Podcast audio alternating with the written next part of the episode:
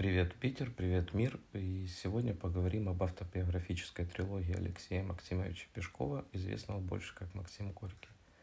Многие считают Алексея Максимовича певцом пролетариата, восхваляющего класс рабочих и осуждающих период царской России. В советский период Максим Горький был одним из самых публикуемых писателей, уступая лишь место Пушкину и Толстому. В своей автобиографической трилогии Алексей Максимович рассказывает нам о трех этапах своей жизни – детстве, юношестве и взрослению – Трилогия, несмотря на наличие диалогов, написана в форме повествования. Автор начинает свой роман детства с описания трупа отца и слез матери над покойником и первом знакомстве с бабушкой, которая сыграла очень важную роль в его жизни и взрослении. В целом вся повесть детства пропитана горечью, смертью и пожарами. Автор рассказывает трагические события своего детства, смерть отца, переезд э, к дедушке с бабушкой, первая порка мокрыми прутьями и вновь смерть единственного друга Цыганкова – пожар и снова смерть. Мало радостных моментов описывает Алексей в своем произведении детства. В частности, он с любовью и радостью вспоминает вечерние посиделки у самовара, когда его дед уходил из дома, и бабушка, накрывая стол, наливала по рюмке наливки для детей, устраивала небольшое веселье. Особенно четко и красиво автор описывает танец своей бабушки – это самый радостный, самый красивый момент в повести детства. Он больше всего врезался мне в память и запомнился именно из этой части. Произведение детства, несмотря на всю его горечь и печаль, читается легко и местами даже увлекательно. Ты переживаешь маленькому Алексею Пешкову, веришь, что, оставшись без отца и покинутой матерью, он все же справится со всеми сложностями, и в конце ему улыбнется удача. Читая это произведение, именно эту часть детства, кажется, что ну вот сейчас все мучения у ребенка закончатся, и он станет счастливым, попадет в благодарную семью, и все у него наладится. Но как только главному герою исполняется лет 11-12, дед отправляет его в люди.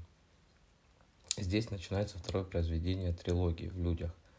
Максим повествует о своей первой работе на племянника своей бабушки, о своей любви к чтению и книгам, сложностями первой влюбленности в королеву Марго. Местами встречаются настолько серьезные рассуждения о людях, любви, солдатах и даже проститутках, что местами забываешь, что читаешь историю подростка, которому еще нет 15 лет. За относительно небольшой период с 11 до 15 лет Алексей успевает поработать и на корабле, и у племянника своей бабушки, в иконописной мастерской, помощником торговца в церковной лавке, немного поворовать, завести первую дружбу с больной девочкой, восхититься маленькой закройщицей, которая давала ему книги, и быть плененной впервые женской красотой э, женщины, которую он прозвал королева Марго, стать свидетелем ее постельной сцены и для своих юных лет порассуждать на тему Бога, сравнивая доброго и вселюбящего Бога своей бабушки со злым и мстительным Богом своего деда, хотя оба, как бабушка, так и дед, поклонялись одному Богу, но говорили о нем по-разному. И вот очень красиво Максим Горький описывает этих два разных бога. Аскетический, злой, гневливый бог Бога, который, э, бог деда, который всем мстит, и добрый, всепрощающий, вселюбящий бог бабушки, который готов позаботиться о каждой твари на земле. В общем, за какие-то четыре года главный герой повести проживает очень насыщенную, но печальную жизнь. И единственной его радостью являются книги. Они служат ему источником знаний, вдохновляют на мечты и побуждают стремиться к большему – да, Максим Горький, особенно в людях, очень хорошо описывает э, период, когда он начал читать, когда он впервые познакомился с книгами. Он делает отсылки ко многим авторам, и если кто-то не знает, что почитать, вот именно в людях есть целый кладезь книг, которые читал Максим Горький, которые повлияли на него как на человека, и может быть кому-то будет интересно. В частности, он не очень восхваляется работами Гоголя, но при этом очень хорошо, хорошо отзывается о работах Бальзака, Ломоносова, Гюго, и отца Дюмы, особенно трех мушкетеров, особенно в Франции. Он верит, что там за границей жизнь намного лучше. И вот, несмотря на то, что повесть в людях самая большая в трилогии и поднимает очень серьезные темы – мне она местами показалась слегка скучной, и на некоторых главах я прям заставлял себя читать. Это было вот очень тяжело, мне прям приходилось себя мотивировать, что вот прочитай одну главу, вторую главу, и может быть дальше пойдет какое-то развитие событий, но динамических развитий событий не было. Особенно было тяжело читать, когда он описывал свою работу в церковной лавке и иконописной мастерской. Мне показалось это очень нудным, скучным, хотя и, по сути, очень важным периодом в жизни главного героя Алексея Пешкова. Повесть в людях, так же, как и в детстве, через каждую главу две описывает смерть. Смерть вообще это неотъемлемая часть трилогии. Вот э, смертью начинается, и смертью, грубо говоря, или пожаром заканчивается это произведение. Э, это трилогия. И вот, повзрослев и достигнув 16 лет, наш герой отправляется в Казань поступать в университет. И здесь начинается третья часть моего университета и заключительная часть автобиографической трилогии. В отличие от детства и в людях, в университетах нет разбивки на главы. И все сто страниц идет повествование о взрослении Алексея Максимовича, его знакомство с противниками царя и чтением запрещенной литературы, описание походов в борделе, оно уделяет довольно-таки большой объем страниц, где-то страниц 10 именно женщинам с низкой социальной ответственностью, тому, как студенты праздно проводили свое время в этих борделях и куда он ходил в основном за компанию, но сам никогда не был сторонником услуг девушек для утешения. И он описывает этот период такой, как сомнительный период своей жизни, что якобы ему 16 лет, над ним уже все посмеиваются, но он так и не решается э, вступить в половую связь с женщиной и считает, что это должно быть по любви, так как было у его отца и матери. С половыми инстинктами, как пишет сам автор, ему помогало бороться изнурительный, и помогал бороться изнурительный труд и чтение. Многие сверстники посмеивались над ним за это, а после вовсе перестали приглашать с собой в дома терпимости и на всякие увеселительные программы.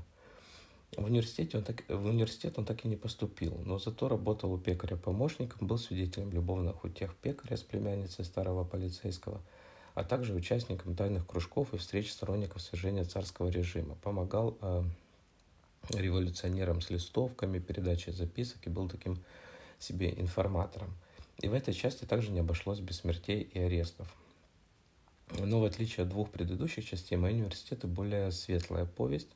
Подросткам движет мечта стать ученым, выучиться и образовывать простых работяг, которым он, особ... которым он особенно восхищался. Вообще рабочим классом Горький начинает восхищаться еще с произведения в людях. Он описывает их очень детально, особенно говорит о их умных мыслях, изречениях, когда он работал на стройке, когда строил ярмарку, когда он ходил на улицу Миллионную, где были только воры, проститутки, низшие слои населения, его это вдохновляло, ему нравилось общаться с этими людьми, поэтому он стал завседателем трактиров, общался с ними, слушал, как они поют. Особенную часть он уделяет, кстати, особое внимание он уделяет музыке.